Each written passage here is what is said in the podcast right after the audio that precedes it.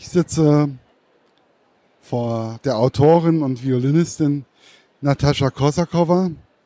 Sie hat das Buch geschrieben, Tödliche Sonate. Was mich als erstes sehr überrascht hat, war, wie kommt man auf die Idee, als Violinistin auf einmal einen Krimi schreiben zu wollen? Ja, da gab es wahrscheinlich auch äh, gleich mehrere Auslöser.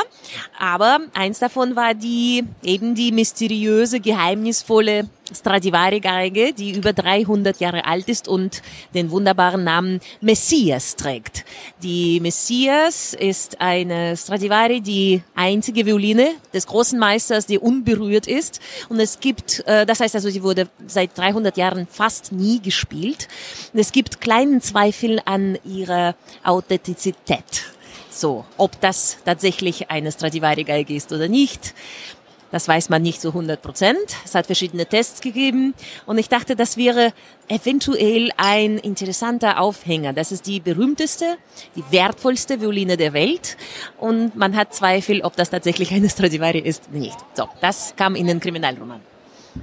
Also mehr oder weniger auch deswegen, weil das ist ja eigentlich auch ihr Job. Also ihr, sie spielen ja Violine, Geige äh, und so kam dann mehr oder weniger diese Stradivaris, die Geigen, die tun ja sowieso jeden Musikliebhaber faszinieren und wahrscheinlich für sie als noch viel mehr. Absolut faszinierend der Name, faszinierend die Geschichte, faszinierend das Alter dieser Instrumente, Wobei es gibt ja ältere Violine als Stradivari. Ich bin fasziniert von der Vergangenheit generell und deswegen, äh, das war für mich als Geigerin dann auch wichtig, dass äh, es gewisse äh, so, so historische Szenen auch in das äh, Buch gehen, wo zum Beispiel so eine Person wie Stradivari lebendig wird. Und für mich als Geigerin war es vielleicht auch ein bisschen einfacher zu beschreiben, weil ich ja mit sowohl antiken als auch neuen Violinen täglich zu tun habe. Und da ähm, darf ich schon so unbescheiden sagen, ich kenne mich aus. Ja, aber wie ist es eigentlich? Also, sorry, wenn ich das jetzt mal frage, also auch wenn es jetzt gerade nicht, ich habe es nicht aufgeschrieben oder sonst was, aber ähm, wie ist es eigentlich so eine besondere so eine besondere ältere Geige einfach auch zu spielen. Also ist es, was ist das für ein Gefühl einfach? Also äh, ja, das, das Gefühl, dass man ein äh, wichtiges Stück äh, Geschichte sozusagen in den äh, Händen hält. Ich hatte äh, vor einigen Jahren die Ehre, auf einer Guarneri del Gesù aus 1700 37 zu spielen. Diese Violine war im Kunsthistorischen Museum Wien. Das war im Glaskasten und es wurde aus dem Glaskasten genommen und mir einfach gegeben für zwei Konzerte. Und ein Konzert war in Rom. Das heißt, ich durfte die Violine nach Rom bringen. Und was war das für ein Gefühl? Die Violine aus dem Glaskasten, die, glaube ich, für acht Millionen Euro versichert war. Damals. Heute wird das noch mehr sein. Ich bin aus dem Museum mit dem Violinkasten in der Hand äh, hinausgegangen. Genau, nicht nur schwitzen, sondern so Schritt nach Schritt langsam. Was mache ich jetzt? Ich trage acht Millionen Euro. Aber es war irgendwann tatsächlich dieses unheimliche Gefühl, das war vorbei, weil ich habe mir überlegt, wer weiß das eigentlich so von Leuten auf der Straße? Ich könnte auch gut Straßenbahn nehmen, fahren. Nein, das habe ich im Endeffekt nicht gemacht. Ich bin mit Taxi gefahren. Aber dann bin ich in ein Flugzeug gestiegen und ich dachte, was passiert jetzt, wenn der Flugzeug abstürzt? Dann ist eine Cordere del Gesù weniger auf der Welt und so weiter und so fort. Irgendwann spielt man einfach, ich finde persönlich, jede Violine, die in die Hände kommt, die gespielt wird, die müsste eigentlich gleich gut behandelt werden. Sowohl die antiken als auch die modernen Violinen weil es einfach das ist ja auch meistens Handarbeit, ist ja auch Handarbeit alles und ähm, einfach auch um den Bauer oder dem Bauer ähm, auch eine Wertschätzung entgegenzubringen. Sehe ich das richtig? Ja, absolut. Und ähm, auch wenn man zum Beispiel äh, kein sehr altes Holz jetzt äh, benutzt, das ist trotzdem unglaublich feine Arbeit. Und äh, tatsächlich, wie Sie sagen, auch Handarbeit, ja, von Anfang bis Ende es wird ja, es gibt ja einen Mord in einem Krimi, wie, wie überall. Ähm, und da trifft es gerade die Musikagentin ähm, die Cornelia Giordana, Giordana ähm, die ja ein bisschen skrupellos, so wie ich das rausgelesen habe, äh, daherkommt.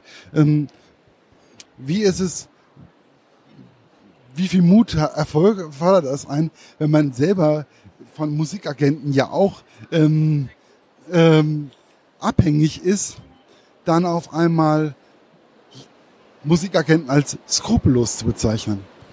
Ich habe mich tatsächlich bei meinen Agenten schon entschuldigt dafür. Die sind mir hoffentlich, glaube ich, nicht böse.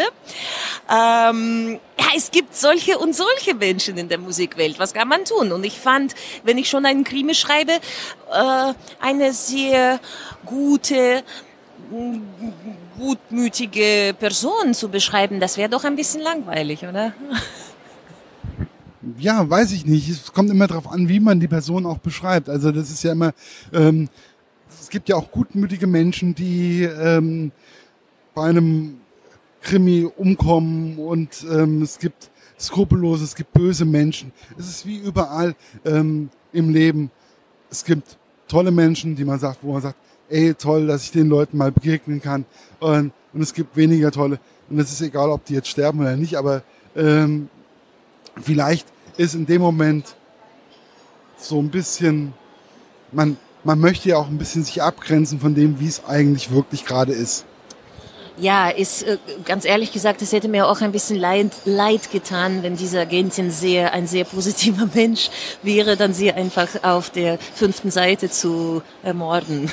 ja, ich ich finde eigentlich auch, dass ähm, zum Beispiel so Musikwelt ähm, oder so eine ganz große Konzertagentur, die international sehr viele Künstler hat und äh, ihre Karriere unterstützt.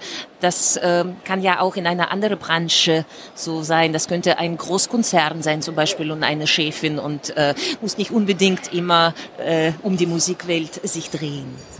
Aber in dem Moment für sie ist es natürlich einfacher, über die Musikwelt zu schreiben, weil man kennt ja bestimmt auch solche und solche Beispiele.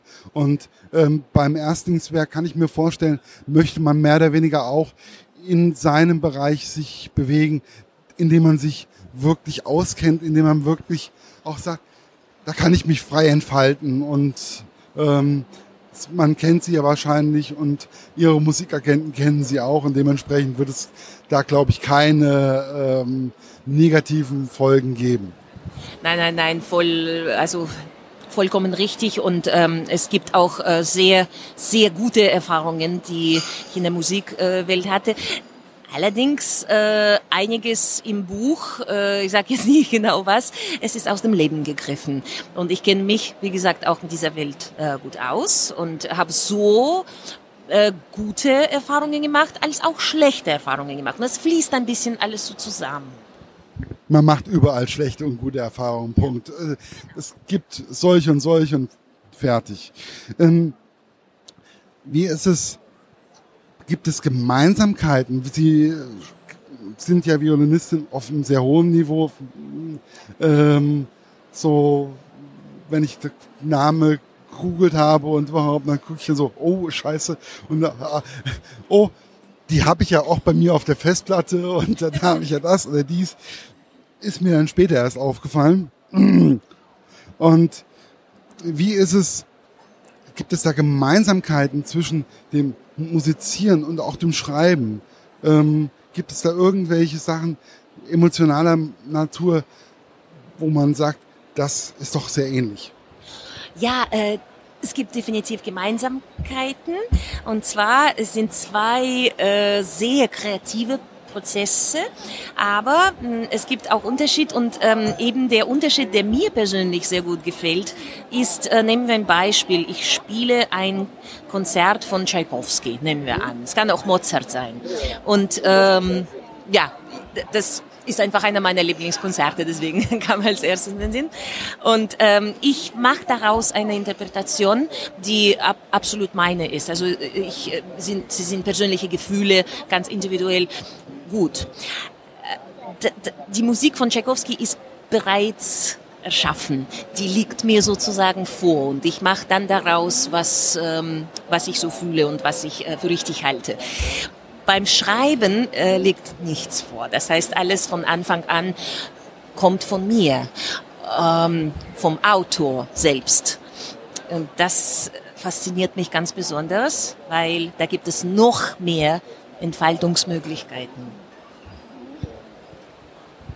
Was ist in Ihren Augen das Besondere an dem Kommissario de Bernados? Das ist ein äh, von Natur aus, äh, würde ich mal sagen, etwas äh, gemütlicherer Mensch. Und ähm, er hat Schlimmes erlebt in seiner Vergangenheit mit seiner Arbeit bei der Mafia-Bekämpfung in Calabria. Ist nach Rom versetzt und denkt, okay, könnte vielleicht ein bisschen aufatmen. Aber dem ist nicht so, denn dann passiert dieser brutale Mord in Rom und das ist in der Musikwelt, mit der wirklich der Kommissario sich überhaupt nicht auskennt. Er hat keinen Zugang zur klassischen Musik gefunden, warum auch immer. Und jetzt ist er in diese neue Welt hinausgeschleudert. Und er muss sich ein bisschen zurechtfinden mit all den verrückten Musikern. Äh, so würde ich das kurz fassen. Ja, meine, Klasse, meine Erfahrung mit der klassischen Musik kam bei mir schon in der Schule. Also wir haben äh, da einen sehr rührigen Musiklehrer gehabt. Ähm, was ist das besondere Faszinierende in diese Bücherwelt einzutauchen und aus dieser Musikwelt erstmal, also in die Bücherwelt einzutauchen und aus der Musikwelt erstmal rauszugehen. Sie sind ja heute hier nicht auf der Musikmesse, sondern auf der Buchmesse. Nein, das finde ich eigentlich ganz äh, großartig, dass es nicht die Musikmesse ist. Dann bin ich in eine äh, neue Welt äh, ja hineingetaucht. Und ähm, ja, das Beste, ja, man ist einfach von allen möglichen Geschichten umgeben. Ich finde es ist sehr schade, dass man nicht alle Geschichten tatsächlich äh, lesen kann. Und äh, ja, das, das, ist, das ist wirklich schade. Das hätte ich gern gemacht, aber das ist bei den Violinkonzerten anders, weil die kenne ich ja schon alle. Die nicht. Ja, das ist ja zum Beispiel, also ich finde, dass äh, wenn ich hier auf die Buchmesse komme ähm, und bewege mich auf irgendwelchen Ständen und auf einmal nehme ich irgendein Buch in die Hand und es ist, es ist einfach, jedes Buch ist anders da und es jedes Buch, ähm, jeder Verlag ist anders da, jeder Autor ist anders da und es ist einfach, es ist, es ist einfach äh, unwahrscheinlich interessant. Ich würde gerne viel mehr lesen, aber ich schaffe einfach nicht rein. Rein zeitlich schaffe ich einfach nicht mehr. Aber wie schafft man das auch als Profimusikerin dann auch noch viel, so viel Zeit zum Schreiben zu haben? Äh, ja. ja, das ist das Problem, dass man das eigentlich auch nicht so richtig schafft. Wenn ich das schon so sagen kann. Ja, ähm, ich habe tatsächlich das Dilemma. Ich bin ein Vormittagsmensch. Und ich wach auf, also jetzt nicht, nicht sehr früh normalerweise, aber äh, es stellt sich die Frage, was mache ich heute? Schreibe ich oder Geige spielen, weil ich mache eigentlich beides gern am Vormittag. Und im letzten Jahr, da muss man schon Prioritäten setzen in dem Fall. Im letzten Jahr habe ich tatsächlich mehr geschrieben als gespielt. Insofern, also ich habe weniger neue Stücke ins Repertoire genommen als Geigerin. Dafür äh, bin ich sehr glücklich, dass äh, das Buch jetzt da ist und äh, mal sehen, wie das in Zukunft geht. Äh, das heißt natürlich, ja gut, man kann auch nachmittags und abends schreiben und äh, üben, aber die äh, so der frische Kopf und Inspiration irgendwie ist bei mir in der ersten Hälfte des Tages immer. Ja, bei mir ähm, variiert das immer, je nach Buch, glaube ich. ja, ja. Ähm, aber ich finde das auch faszinierend, also weil ich habe noch nie, also ich, ich kenne keine Musikerin, die auf einmal äh, gesagt hat, sie schreibt jetzt ein Krimi oder so. Äh, und dann sitze ich auf einmal ihnen gegenüber und weiß dann auf einmal, äh, steht ja dann auch überall, dass sie hier schon mal für den Papst musiziert haben und was, wofür sie ja auch diese Geige wahrscheinlich in Rom, äh, in Wien mit abgeholt haben. Ähm, und dann und dann muss man ja auch gut sein. Man muss ja auch immer wieder üben und man, das muss man ohne weiteres, ja. Auch wenn man schreibt, dann äh, muss man trotzdem in Form bleiben. Ähm, ich weiß nicht genau jetzt, welche äh, großer ich glaube, das war Schalapin, das war der ganz große russische äh, Tenor aus dem 20. Jahrhundert. Und er sagte, na, oder war das Rachmaninov? Entschuldigung, Rachmaninov war das, ja, der Pianist. Der sagte, wenn ich irgendwie so einen Tag nicht übe, dann merke ich das. Wenn ich zwei Tage nicht übe, dann merkt meine Familie. Und wenn ich äh, so vier Tage nicht übe, dann mer merken das die Nachbarn. So ungefähr geht's bei mir auch. Ja, und dann aber, ähm, es ist, ich, ich finde es einfach, also das, das wo, wo sie mir das vorgeschlagen hat, das Buch, ähm, da habe ich darüber auch, ich habe darüber sehr lange nachgedacht, auch ob ich das jetzt mache oder ob ich es nicht mache. Ähm, ich, aber ich wollte einfach sie als Mensch auch mal kennenlernen oder beziehungsweise einfach mal äh, einen Blick darüber weggucken. Wie ist es eigentlich auch, wenn man dann diese teure Geige holt ähm, und dann für den Papst musiziert, was für ein Gefühl ist es eigentlich? Ähm, in dem Moment. Äh, ich versuche nicht so viel daran zu denken, weil dann kommt die Nervosität, die man eigentlich gar nicht braucht. Wenn man Nervosität verliert man an Qualität. Also das geht mir zumindest so. Ich bin am Spiel am besten, wenn ich nicht nervös bin. Ah, ganz wenig nervös. Ganz gar ohne Aufregung, das geht natürlich auch nicht. Ja. ja. Ich finde, ich finde auch so eine gewisse Grundnervosität, wenn ich hier auf den Messestand ja. gehe oder wenn ich hier unterwegs bin und freue mich auf ein Interview, dann habe ich mal so eine leichte, so ein, so ein, mh. Hm. Aber wirklich, aber wirklich nur leicht, ne? bis das, weil beim Spielen, wenn man zu nervös ist, dann zittert ja der Bogen. Das ist ein No-Go, das, das kann gar nicht passieren. Das habe ich mal mit 14, 15, jetzt nicht mehr. Wie war das eigentlich, wo Sie dann das Buch in der, in der Hand hatten? Oder warum, ähm, Sie haben ja das Buch auf Deutsch, haben Sie ja geschrieben. Ähm, warum auf Deutsch und wie war das, wo Sie das Buch in der Hand hatten?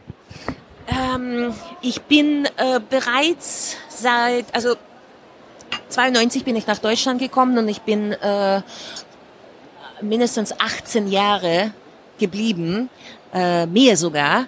Und ähm, ich habe seit ich Deutsch konnte, habe ich wirklich versucht, das, die meiste Literatur auf Deutsch zu lesen. Und wenn man liest, ich finde, dann kommt das Sprachgefühl viel besser.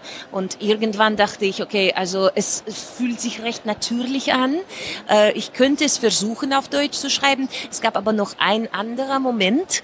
Und zwar, ich bin in Moskau zur Schule gegangen und es war, wir hatten, klingt unglaublich, aber wir hatten keine Computer. Das heißt, ich habe nicht getippt, wir haben alles mit der Hand geschrieben. So, und hier natürlich habe ich dann angefangen, im Computer die ersten Erfahrungen gemacht. Das war alles mit lateinischen Schrift. Ich habe nie mit kyrillischen Buchstaben getippt. Und ich war, vielleicht kann man sagen, ein bisschen zu faul, um das richtig zu lernen. Es dauert mir einfach zu lange, jede Buchstabe zu finden auf der Tastatur. Während auf Deutsch, so. Ja, ja sie kann ja Russisch oder sie hat es mal irgendwann gelernt.